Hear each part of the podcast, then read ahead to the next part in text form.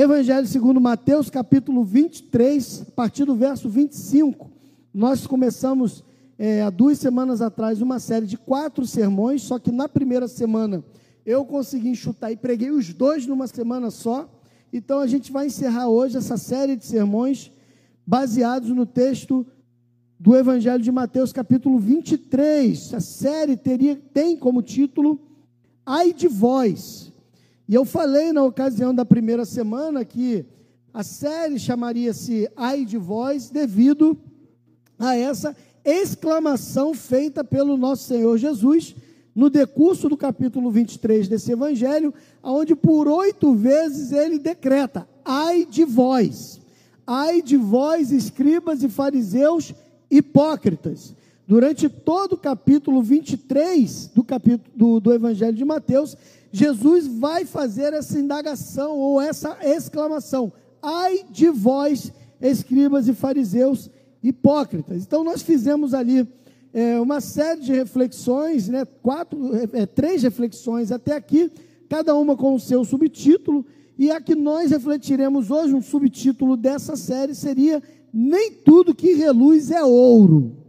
E nós vamos ler ali a partir do verso 25 e leremos então até o capítulo, até o verso 36.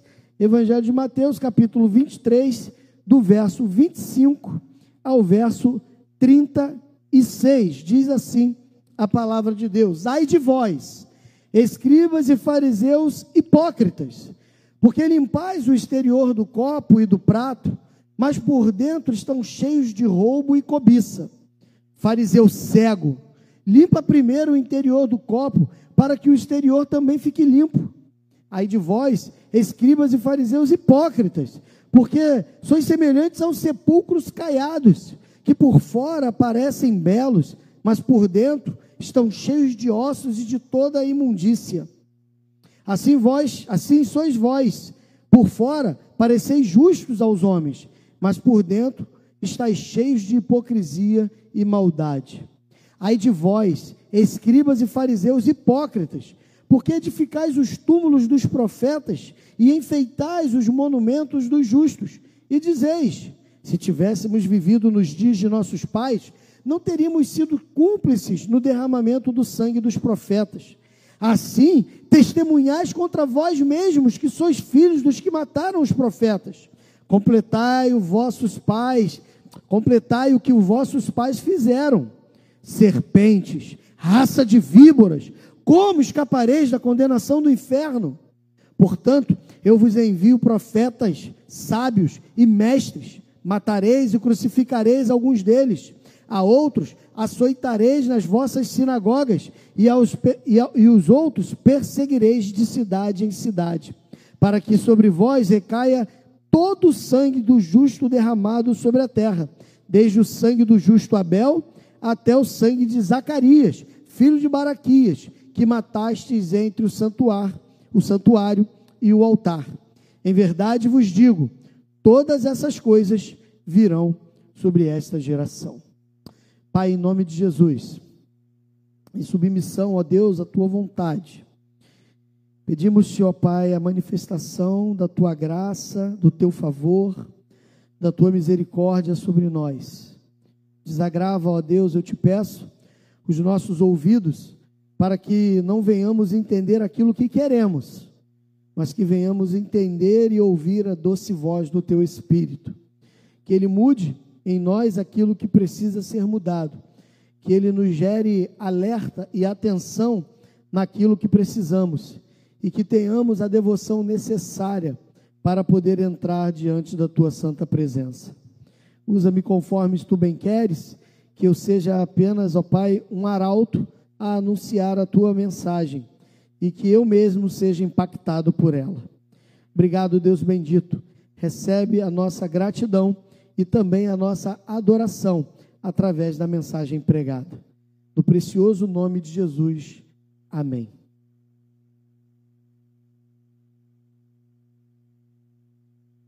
Nós falamos nas semanas anteriores, começamos a falar. Na verdade, na primeira semana falamos um pouco sobre o perfil dos falsos mestres, dos falsos pastores, dos falsos líderes religiosos, nós testificamos e entendemos de maneira muito clara que, infelizmente, é, o povo que se chama evangélico, muito dele está degenerado, está degradado. Muitos líderes são líderes do seu próprio ventre, do seu próprio bolso, estão nos púlpitos muito mais para arrecadar fortunas e dinheiro do que necessariamente para cuidar do rebanho de Cristo. E vendendo um evangelho falso, tem levado muitos à ruína na fé, alguns a um ponto até de se tornarem ateus, devido a tantos escândalos vividos nesse meio. Jesus confronta esses líderes religiosos da sua época e nós o fazemos hoje também na autoridade que nos foi dado pela palavra de Deus para assim fazê-lo. Falamos do controle espiritual, que é algo bem nocivo também, que muitos pseudo pseudos apóstolos, bispos, líderes que tentam de alguma maneira criarem nomenclaturas ou autoridades espirituais para trazer como refém a fé de muitos. Isso também vimos que isso é nocivo ao povo de Deus e à igreja de Jesus. E falamos também de outros assuntos, como por exemplo a hipocrisia farisaica em ensinar uma coisa, em pregar uma coisa que eles mesmos não viviam, e imputar sobre os ombros de pessoas que tinham uma fé simples, é, um peso que nem eles mesmos com um dedo queriam mover. E hoje, irmãos, nós vamos então terminar essa série de reflexões, aonde falaremos que nem tudo que reluz é ouro. Ou seja, as aparências enganam.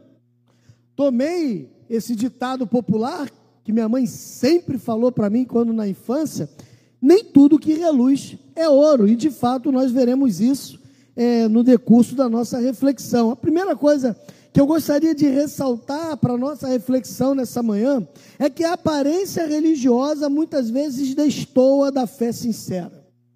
Os fariseus eles se preocupavam com as observâncias religiosas, mas não tinham um coração piedoso e amável. O verso 25 a 26, mais ou menos, vai dizer que Jesus, na verdade, vai falar que além da que eles eram hipócritas, porque eles limpavam o exterior do copo e do prato, mas por dentro estavam cheios de roubo e cobiça. Ou seja, aqueles homens se preocupavam apenas com a sua aparência.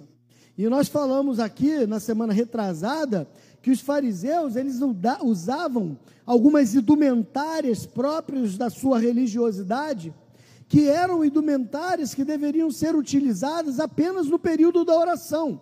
Falamos aqui do talit, aquele chale de oração que os judeus usam até hoje, inclusive, dos tefilins, dos filactérios, né, que eles colocavam na testa, no ombro, ou melhor, no braço né, esquerdo, falamos ali dos tzitzits, aquelas cordinhas, falamos dessa indumentária, que eram indumentárias que deveriam ser usadas especificamente no momento da oração matinal, mas que os fariseus faziam questão de sair à rua com eles, passear pelas ruas de Jerusalém, fazer as suas visitas, usando essa indumentária para aparecer aos homens uma religiosidade e uma espiritualidade que não condizia com a vida que eles tinham.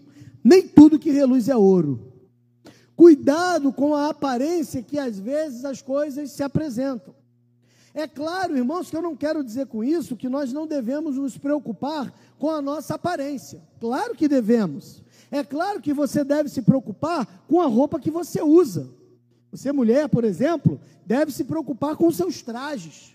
Não quero parecer aqui um legalista, né, um, um, um puritano na palavra, assim, no sentido pejorativo da palavra, porque o puritanismo é vivido do século XVI ao XIX foi um movimento lindo e belíssimo. Não quero criticar o movimento, claro que não, mas ele acabou se tornando também um sinônimo de hipocrisia, por conta daqueles que não viviam o que praticavam. Mas Não viviam o que pregavam, perdão, não o que praticavam, não viviam o que pregavam. Mas não os puritanos de origem, mas os puritanos posteriores.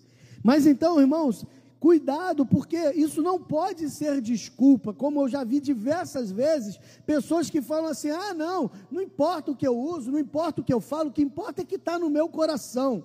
É verdade, o que importa, importa também o que está no seu coração, mas não só o que está no seu coração, o seu exterior importa sim.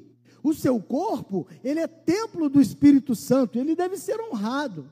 Então, mulheres, tomem cuidado. Tem muita mulher usando essas roupas, é, calça rasgada, decotes exagerados, roupas extremamente sensuais, que demonstram não a fé cristã e não um sentimento modesto, é, é, como deve ser típico das mulheres cristãs. Mas tem sido uma coisa cada vez mais extravagante, inclusive na igreja. Isso não deve se perpetuar não só na igreja, mas também não fora dela.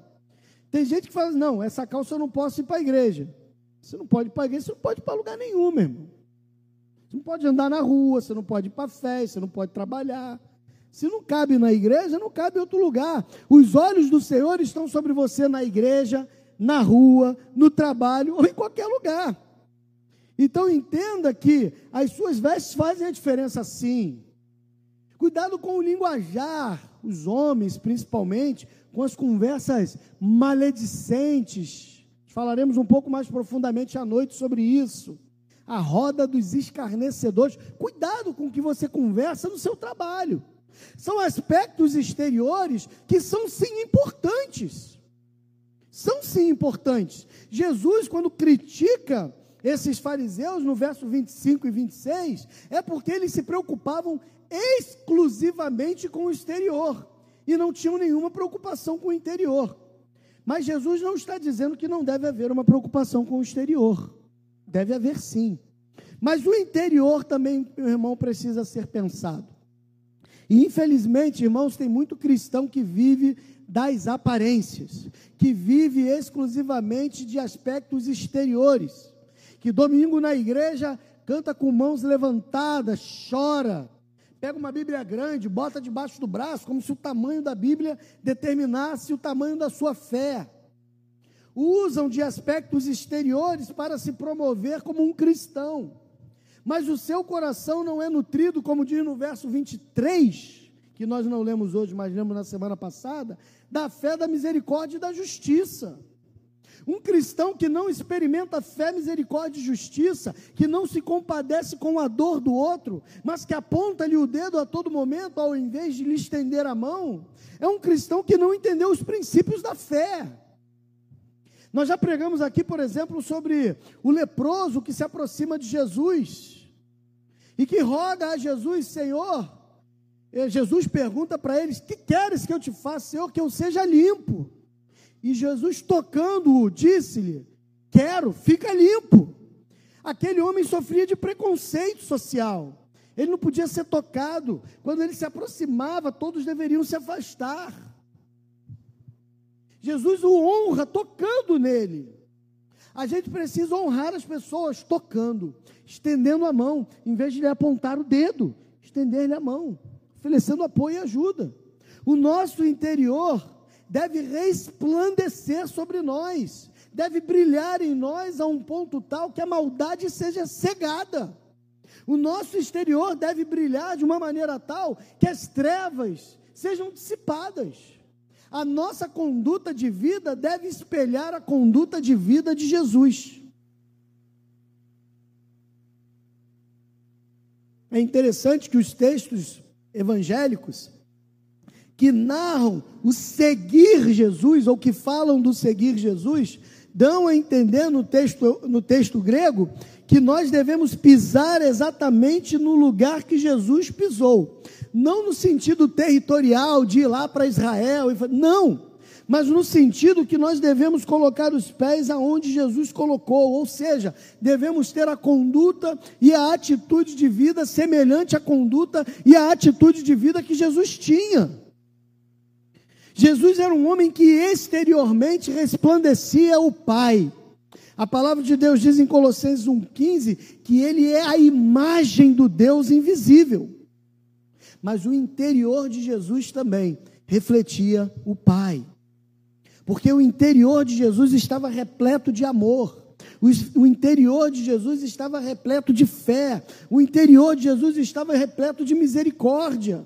Quantas vezes nós vemos nos textos dos evangelhos, o texto bíblico falando, e Jesus tendo compadecido-se dele, se compadecendo dele, ou seja, Jesus se compadecia com as pessoas.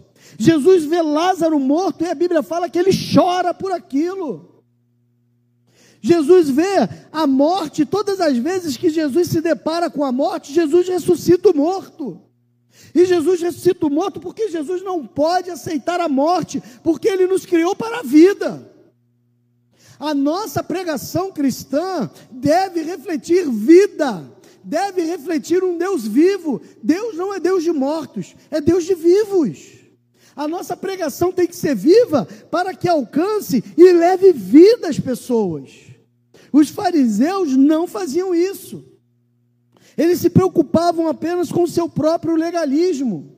Estavam mais preocupados com a sua aparência exterior do que preocupados em caridade, o bem e o amor, e em levar pessoas ao pleno conhecimento de Deus. Os religiosos se preocupam mais com uma liturgia perfeita e bela na sua ordem de culto do que com um coração contrito e derramado diante do seu próximo que sofre. A gente precisa mudar isso. 1978 e 79 é, foi um marco no evangelicalismo mundial. Aconteceu na cidade de Lausanne um congresso que discutiria a integralidade do ser, a necessidade do ser humano, e não só a sua necessidade no âmbito espiritual. E é interessante que o, o marco, é, é, o legado, melhor dizendo, que ficou para as gerações pós-concílio de Lausanne, foi o, o, marco de que o evangelho deve ser pregado para o mundo, para o homem todo, no mundo todo, e o evangelho todo. Ou seja, o todo do homem precisa ser abraçado na anunciação da mensagem cristã. Não adianta eu anunciar Jesus, o pão da vida, mas não dá o pão que sacia a fome de quem tem fome. Não adianta eu pregar um evangelho que diz sedento, sedento, que aquece o que está com frio, que abriga o desabrigado, mas eu não fazer isso na prática. Um evangelho que não transpira o social, que não ampara o necessitado, é um evangelho capenga, é um evangelho limitado, é um evangelho mentiroso, é um evangelho farisaico. A nossa justiça, como o próprio Senhor Jesus diz, tem que transcender a dos, farise... dos escribas e fariseus em muito. Se não transcendermos a justiça dos escribas e fariseus em muito, de maneira nenhuma veremos o reino de Deus. Tem que, temos que ir além. Temos que ir além. Segundo, as palavras dos fariseus voltavam contra eles mesmos como um bumerangue. E aí a gente tem finalmente o último ai, lá no verso 29. Ai de vós, escribas e fariseus hipócritas, porque edificais os túmulos dos profetas e enfeitais os monumentos dos justos. E dizeis: se tivéssemos vivido nos dias de nossos pais, não teríamos sido cúmplices no derramamento do sangue dos profetas. Assim, testemunhais contra vós mesmos, que sois filhos daqueles que mataram os profetas. A hipocrisia farisaica era tão grande que na hipocrisia farisaica eles diziam, eles iam até aonde estavam enterrados seus patriarcas, Abraão, Isaac e Jacó, as suas matriarcas, Sara, Raquel, Lia, e, e eles adornavam, Rebeca, né? E eles adornavam enfeitavam, não só no passado, mas até hoje. Se você for lá em Israel, tiver o privilégio de um dia ir em Israel, você vai ver lá os túmulos dos patriarcas enfeitados, belos. Porém, eles diziam: Ah, se nós tivéssemos vivido naquele. Nós não teríamos feito isso. A nossa semelhança. Porque, francamente, quem de nós nunca pensou ou disse: Não, Eu, se eu estivesse no meio daquela multidão, eu jamais teria gritado: crucifica-o. Será? E eu pergunto para você: quem não gritou crucifica-o naquela multidão? Porque o gritar crucifica-o não é apenas estar ali perante Pôncio Pilatos, não é apenas estar envolto aquela multidão junto aos líderes judaicos, gritando literalmente crucificam. Aonde estavam os apóstolos? Onde estava o grande Pedro, que lançou mão da espada? Aonde estava João, o discípulo amado? Aonde estavam esses grandes homens e mulheres que não tentaram de alguma maneira não permitir aquilo, sabendo que ainda que aquilo aconteceria. Sabe por quê, irmãos? Porque todos gritaram crucificam, mesmo que estivessem em silêncio. E quero dizer para você que eu e você também gritamos. Eu e você gritamos porque a nossa vida é uma vida que a gente peca. Ou alguém aqui não cometeu pecado? Se eu, se eu cometi pecado, você cometeu pecado, a cada pecado cometido é um grito de crucifica-o. Então, na verdade, irmãos, eles falam que não, não, não matariam os profetas, eles se vangloriavam. Não, se nós tivéssemos vivido aquilo, nós não faríamos isso, mas estavam para fazer aquilo com Jesus já estavam macumunando as coisas para matarem Jesus, e como não fariam então com os profetas? Irmãos, nós às vezes não entendemos, porque achamos que as coisas devem ser literais. O meu pecado e o seu pecado causaram a morte de Jesus, não foi judeu, não foi Pilatos, não foi os romanos. A gente tem que perder essa mania de querer achar um culpado. E raras vezes, pouquíssimas, perdão, e muitas vezes a pergunta que mais se ouve é quem matou Jesus. Me lembro de 2004, quando 2004, 2005, quando lançaram aquele filme A Paixão de Cristo de Mel Gibson. Alguns judeus se sentiram meio hostilizados pelo filme e, e aí eles começaram a, a botar out, outdoor espalhados pelo Brasil e mundo aonde de, onde tinha uma pergunta enorme assim: quem matou Jesus? E eles davam a entender ali naquele auditório, não sei se vocês lembram disso, que quem havia matado Jesus havia sido os romanos, porque os próprios judeus não tinham o poder da pena de morte naquela ocasião, porque estavam subservientes a Roma. Meu irmão, quem matou Jesus não foi Pôncio Pilatos, quem matou Jesus não foram os romanos, quem matou Jesus não foi é, os judeus, ou os sacerdotes, ou a multidão que gritavam o crucificam. Quem matou Jesus foi o Pai, foi Deus. E Deus matou Jesus para que eu e você não morrêssemos.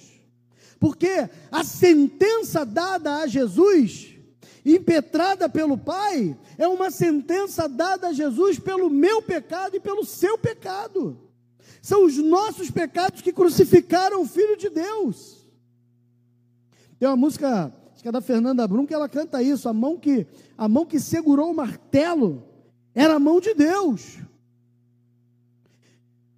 Foi a mão de Deus que segurou o martelo e foram os meus pecados que eram os cravos que lhe cravaram na cruz.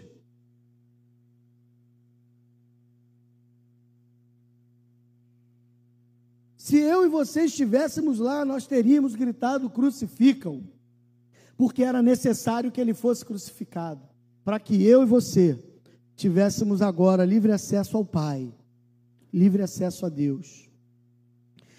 Eles faziam belas lápides, mas eles não trilharam os caminhos dos profetas. A gente lamenta a morte de Jesus. A gente tem uma sexta-feira da paixão, hoje menos, mas no passado um tanto quanto sombria, fúnebre, devido à morte do Cristo. Mas a gente insiste em não trilhar os passos de Jesus. Achamos que a fé e a religião ela é para ser vivida ou exercida apenas dominicalmente. Afinal, eu tenho a minha vida. Mas Jesus disse que quem achar a sua vida, perdê-la-á. E quem perder a sua vida por minha causa, achá-la-á. A essência da vida daquele que é cristão é viver para a glória de Deus. Um cristão que não vive para a glória de Deus não é um cristão, é um impostor, é um fariseu. Uma outra questão aqui que é interessante nesse texto é que parece que eles reconhecem o erro dos pais. Eles falam: se nós tivéssemos vivido na época lá, né? Nós não teríamos sido cúmplices no derramamento do sangue dos profetas. Mas reconhecer o erro é só o primeiro passo, não é o único passo a ser dado, irmãos. Quantas vezes a gente vai conversar com as pessoas e a pessoa fala assim: não, é realmente eu estou errado. Tá, mas e aí? Beleza, você reconheceu o seu erro. Mas e aí? E a partir de agora? Qual vai ser a sua conduta? Reconhecer o erro é o primeiro passo a ser dado, mas não pode ser o último. Se você está errado e agora reconhece que está errado, mude, transforme a sua vida, saia do erro. Por isso que o apóstolo Paulo, escrevendo à igreja em Éfeso, ele vai dizer: aquele que mentia, não minta mais, aquele que furtava, não furte mais. Ou seja, não adianta apenas reconhecer que você errou, adianta você reconhecer e tomar uma postura de mudar aquilo que você é. Então, aquele que trai a esposa, não traia mais. Aquele que xinga o seu, o seu irmão, não xingue mais. Aquele que não consegue perdoar, ou nutrir amor pelo seu semelhante, aprenda a perdoar, aprenda a amar. Porque não dá para desassociar o evangelho da mudança. Não dá para desassociar. É interessante a pregação de Jesus. A gente acha que a pregação de Jesus era complexa. Eu levo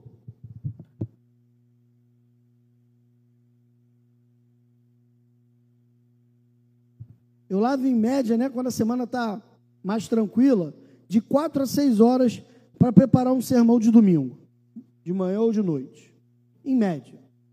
Às vezes um pouco menos, às vezes um pouco mais, dependendo. Para trazer uma mensagem aos irmãos aqui de 40 a 50 minutos. A mensagem de Jesus era só uma: arrependa-se e creia no Evangelho porque está próximo o reino de Deus. Essa era a pregação de Jesus: arrependimento e fé. Dois elementos que não se pode abrir mão na conversão cristã.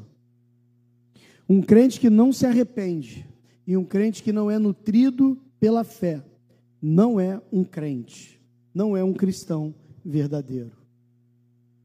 O arrependimento ele precisa levar-nos a uma autorreflexão de quem somos, dos pecados cometidos, dos erros vividos, e sermos imputados e levados a uma mudança, sem a desculpa de que a carne é fraca, sem a desculpa de que ah, todo mundo peca, todo mundo erra, sem as desculpas que normalmente tentamos dar para nós mesmos para anestesiarmos a nossa consciência culpada e depois de arrependidos e contritos, nos lançarmos em fé aos pés do Senhor, implorando o seu favor e aguardando o seu reino que está próximo. É nisso que se resume toda a nossa fé, todo o cristianismo. Cuidado, se você tem o hábito de dizer que não faria alguma coisa, porque isso pode voltar como um bumerangue e talvez você já esteja vivendo aquela coisa. Me lembro de uma história, uma ilustração.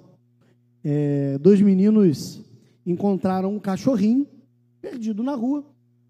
E os dois meninos começaram a brigar ali, a discutir quem ia ficar com o cachorrinho. E aí estava aquele puxa para cá, puxa para lá, me dá é meu, me dá é meu, me dá é meu. E aí o pastor estava passando, viu a briga dos dois meninos, e o pastor se aproximou daquele menino: Ô menino, o que, que vocês estão fazendo aí? O que, que vocês estão brigando por causa desse cachorrinho? E aí os meninos falaram: Não, pastor, Nós estamos discutindo aqui para ver quem vai ficar com o cachorrinho. E a gente disse que aquele que contasse a maior de todas as mentiras, aquele que contasse a pior mentira, ia ficar com o cachorrinho. E nós estamos aqui vendo quem está contando a pior mentira. E aí o pastor ficou indignado. O pastor chegou para daqueles meninos: Vocês estão loucos? Que negócio é esse de contar a maior mentira? Na idade de vocês eu nunca menti.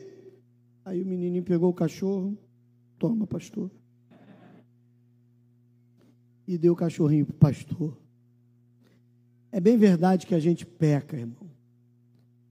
Mas há uma diferença daquele que peca para aquele que vive no pecado.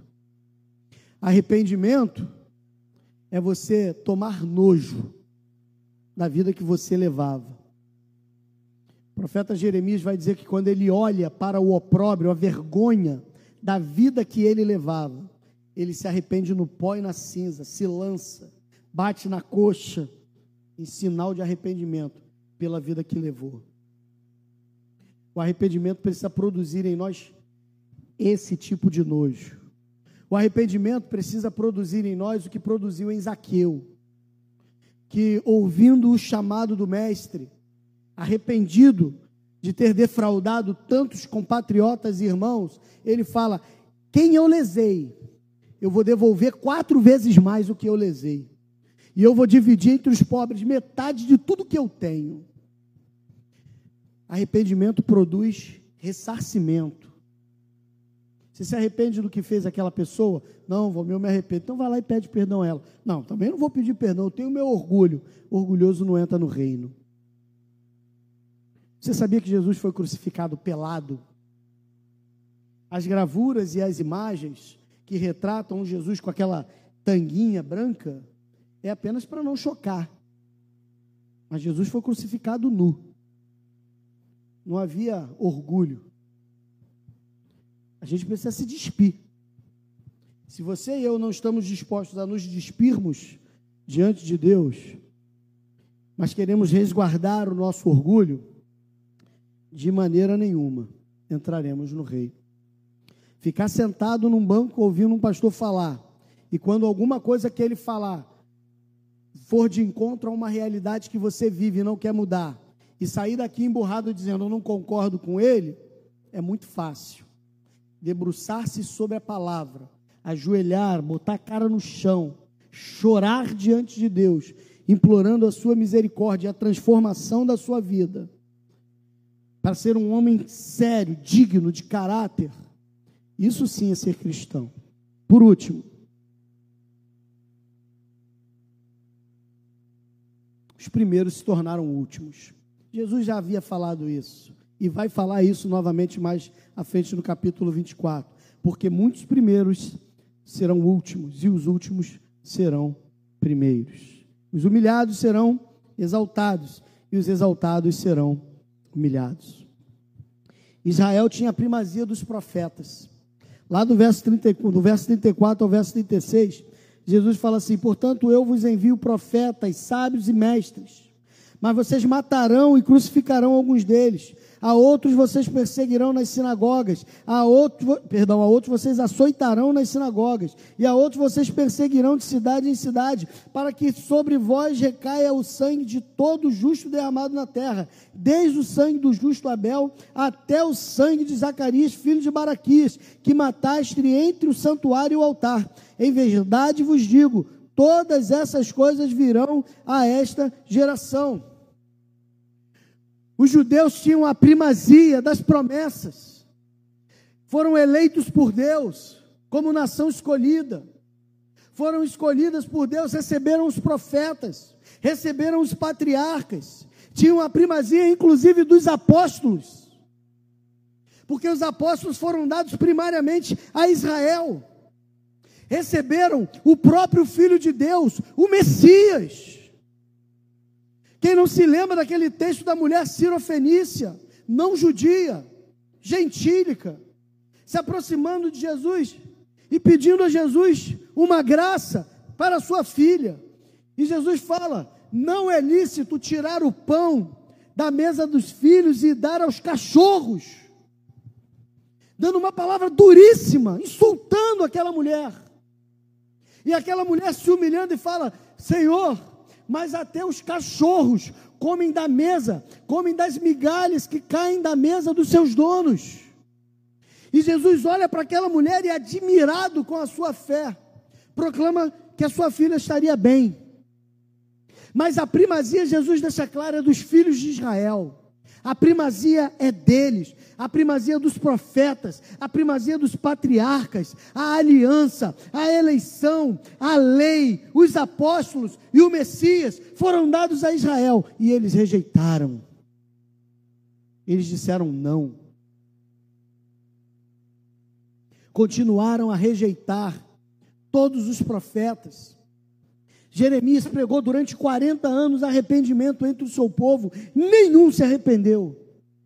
Se terminou no exílio babilônico. Abel, o texto está dizendo aqui, o primeiro mártir, o primeiro assassinado. O Abel morre porque foi uma testemunha fiel de Deus. E o seu irmão, o seu irmão não aceitou isso. E por isso matou porque Abel era fiel a Deus, queria dar as primícias a Deus, queria se entregar por inteiro a Deus, e o ódio do seu irmão não era desferido contra ele, Abel, mas era desferido contra ele mesmo, porque não era assim. A rejeição, as nossas atitudes sempre vão falar mais alto do que as nossas palavras. Não adianta vivermos uma vida inteira falando que temos fé em Deus. Isso não vai convencer a Deus. Jesus proclama nesse sermão oito ais, ai de vós, escribas e fariseus hipócritas. Os escribas e fariseus, eu já falei na primeira semana, hoje é sinal de hipocrisia. Naquela época, dizer que era fariseu era dizer que era um homem religioso, espiritual, conhecedor do Torá, da lei de Deus, era uma referência para o povo. Eles convenciam os homens, mas eles não convenciam a Deus. Aí de vós, cristãos do século 21, que pensam que podem convencer a Deus pelas suas palavras, mas o negam com as suas ações. Eu falei para os irmãos aqui outro dia que o pior ateísmo que existe é dos cristãos que dizem acreditar em Deus, mas vivem como se ele não existisse. Esse é o pior ateísmo que existe.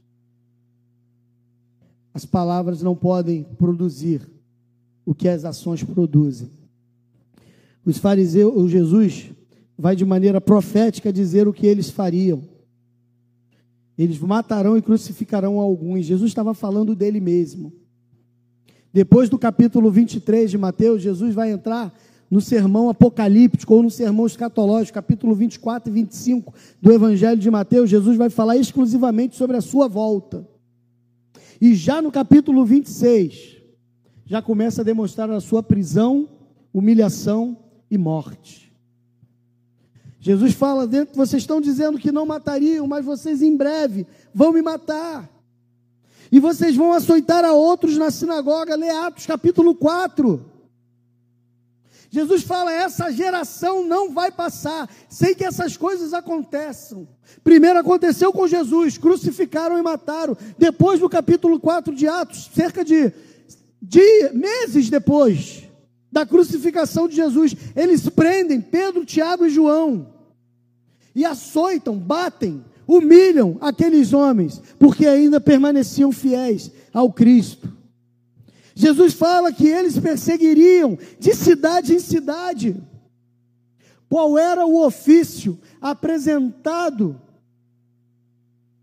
pelo livro de Atos que Paulo tinha na sua religião? Perseguir cristãos.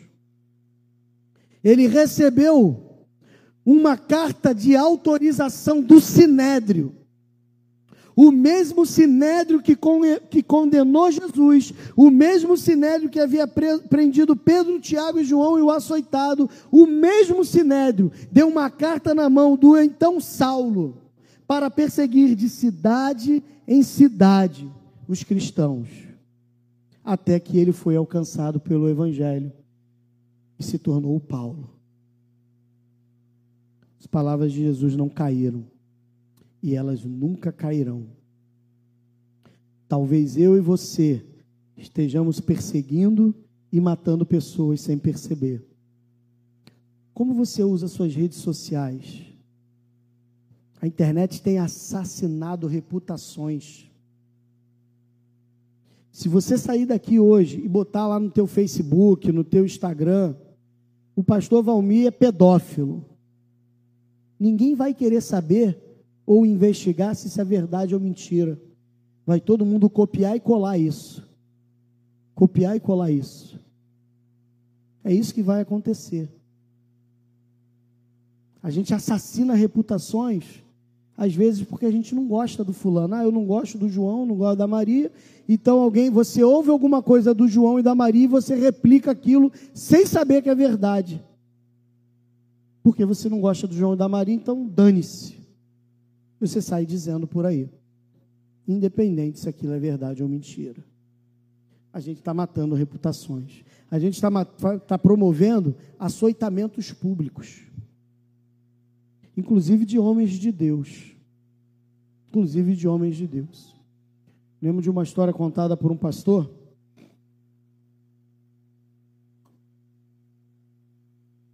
Que um pastor amigo dele estava pregando na sua igreja num domingo à noite, uma igreja pequena, simples, de 50, 60 pessoas. E enquanto ele pregava, entrou uma mulher grávida, barriga grande, veio andando pelo corredor central, apontou na direção do pastor e falou: Olha o que você me fez. Olha o que você me fez. E aquele pastor ficou, assim, aquele clima, aquele alvoroço, a esposa sentada, os filhos, obreiros da igreja mesmo, e aquele alvoroço, ele, eu, como assim? O que? Aquela confusão.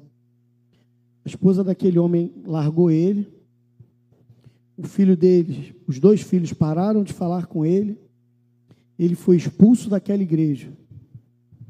Aquele homem ficou tão destruído na sua vida e na sua fé que ele virou um alcoólatra, um, quase um mendigo. E anos depois, nunca mais viram aquela mulher, né? Anos depois descobriram que aquela mulher sofria de esquizofrenia, que, que aquilo era tudo coisa da doença dela. Ela não foi leviana, foi leviana. Ah, foi usada pelo diabo. Não sei, talvez. O fato é que ela era uma pessoa doente. Mas a vida daquele homem nunca mais foi a mesma. Nunca mais foi a mesma. Cuidado, meu. Cuidado com o que você pensa e diz sem ter convicção plena do que você pensa ou do que você diz. Os judeus eram os primeiros da fila para estarem na presença de Deus e se tornaram os últimos, porque não deram ouvidos a Deus. Nós cristãos pensamos hoje ser o primeiro da fila e esperamos, espero que sejamos, mas espero muito mais que não estejamos matando profetas e líderes por mera opinião por mera dissonância daquilo que eles pensam ou falam. Falar aqui para vocês de falsos mestres, como eu vim falando nessas últimas semanas, é algo que pode voltar como um bumerangue contra mim. E eu tenho plena convicção disso. Mas eu não me posso me furtar de pregar a mensagem do Evangelho de nosso Senhor Jesus Cristo. E que a palavra de Deus seja o crivo de julgamento daquilo que eu faço, você faz ou qualquer outro, e não meras opiniões. Que o Senhor nos guarde, que o Senhor nos livre dos falsos mestres, mas que o Senhor também nos livre de nós mesmos, porque nós só conseguiremos ser cheios de Deus como quando formos vazios de nós mesmos. A proporção do encher de Deus em você é a proporção do seu esvaziamento. Se você não se esvaziar de você, você não pode ser cheio de Deus. Não é cantar que vai te encher de Deus, não é vir a cultos que vai te encher de Deus, é se esvaziar de você mesmo. Que Deus tenha misericórdia de nós. Feche seus olhos, vamos orar ao Senhor.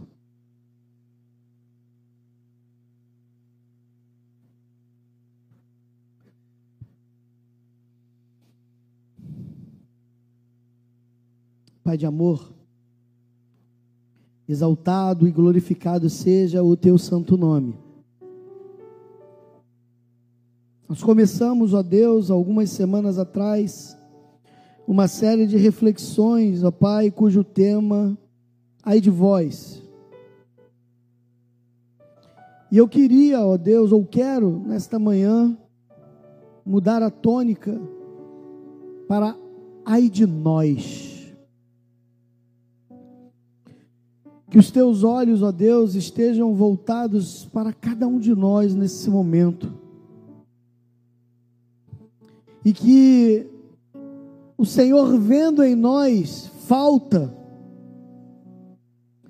tu nos revele, nos mostre, ó Deus, aonde temos sido deficitários. Que nos joguemos diante do Senhor em humilhação sem nos preocuparmos, ó Deus, com o que o outro vai dizer, mas que rendidos ante aos teus pés, possamos, ó Deus, diminuir, para que o Senhor cresça em nós. Ai de nós, se temos sido algozes das pessoas, ai de nós, se não temos olhado com amor e ternura aos que precisam. Ai de nós, se temos dado ouvidos a falsos líderes, a falsos mestres, e temos sido cegos e guias de cegos. Ai de nós. Mas também, Senhor, nós refletimos sobre a cautela Pois é assim que tu, Senhor, começa a pregação do capítulo 23, acautelai-vos. Que nós venhamos ter cautela ao imputar sobre nós uma liderança desconhecida. Que venhamos observar pelo crivo da tua palavra se essa liderança, ó Deus, tem os pré-requisitos e os predicados que tu instituíste na tua palavra, para que possamos ouvir a essa liderança. Ajuda-nos, Senhor, a não vivermos a malignidade de quem nós somos, porque o homem já provou a sua pecaminosidade ao longo desses séculos e milênios. O homem já provou toda a sua maldade. Tem misericórdia de nós. Ajuda-nos, Senhor, a não estarmos no apontamento do ai de vós. Mas ajuda-nos, Senhor, a vivermos a plenitude da graça do Evangelho, a trilhar os passos de Jesus e vivermos para a glória de Deus. Em nome de Jesus nós oramos. Amém e amém. Junger Moltmann é um teólogo alemão que escreveu, na minha opinião particular, uma das mais belas teologias do século XX, chamada Teologia da Esperança. Moltmann, que ainda é vivo, está com 96, 97 anos mais ou menos, estava em Auschwitz, estava na guerra. E Moltmann, quando termina a guerra e volta aos campos de concentração nazista, ele vê Auschwitz e faz uma proclamação que ficou célebre. Ele disse: como não falar de Deus depois de Auschwitz? Ao ver o que o homem pode produzir, ao ver o que o homem pode fazer, como não falar de Deus? Pois somente um Deus que sofre pode nos ajudar. Que o Espírito Santo seja o normatizador e o guia da sua vida. Em nome de Jesus. Vamos ficar de pé, vamos encerrar. Vamos orar pelos nossos aniversariantes. Pedir para que eles venham à frente aqui. Eu sei que hoje é aniversário da Welda, da Aline. Não, da Welda. Ah, a Welda tem dois aniversários, né? Eu esqueço disso. A Welda tem dois aniversários. A Welda é quando, Welda? Tem que mudar lá no sistema, lá no aplicativo lá, botar lá, abril. Senão todo ano eu vou te chamar aqui. Mas hoje é aniversário. Ganhou exclusividade, Aline. Léo não é hoje, não. É hoje? Não. Léo é dia 28. Ganhou exclusividade hoje. Hoje. Aniversário da Aline, da Fernanda. Aline, Fernanda, Léo Cerqueira, Jefferson, irmã Marlene. Jefferson não está, né? Não, né? Vamos orar por esses irmãos. Glória a Deus pela vida deles. Feche teus olhos, leva sua cabeça. Senhor, obrigado, Pai. Obrigado pela vida desses teus filhos aqui à frente, pela vida do Jefferson. Obrigado pelos nossos irmãos mais um ano de vida que estão completando. Nós te bendizemos, Senhor, porque é mais um ano na tua presença. Que a vida deles seja sempre devotada a louvor da tua majestade. Abençoa-os, guarda-os, livra-os de todo mal. E ó Deus, a nós, todos que aqui estamos, obrigado pelo ouvir da tua doce voz. Que saiamos, ó Deus, desse templo, desta congregação, para fazermos a diferença no meio de uma sociedade ímpia, cruel e injusta, mas que nós não venhamos sucumbir à sua injustiça e à sua crueza, mas que ao contrário disso, Senhor, que venhamos ser baluartes da tua vontade, que venhamos elevar o nome de Jesus nesta sociedade e que vivendo de glória em glória, possamos anunciar aquele que nos chamou das trevas para a sua maravilhosa luz. Obrigado, Senhor, pela tua doce voz ouvida. Obrigado pelo privilégio de entoar louvores ao teu nome. Obrigado pela certeza que temos de que tu ouve a nossa súplica e oração. E ó Deus, que possamos mais tarde retornarmos a esse lugar, não porque temos que voltar, mas porque é bom voltar. E que possamos bendizer o teu nome, bendizer a tua majestade em alegria. Dá-nos um domingo de paz na tua presença e que tenhamos uma boa refeição em família, para a glória e louvor da tua majestade. É a minha oração, no doce e precioso nome de Jesus, o nosso Senhor o nosso Salvador. Amém. Amém. Você se assente, faça a sua oração silenciosa. O pastor vai se despedir à porta. Deus a todos abençoe.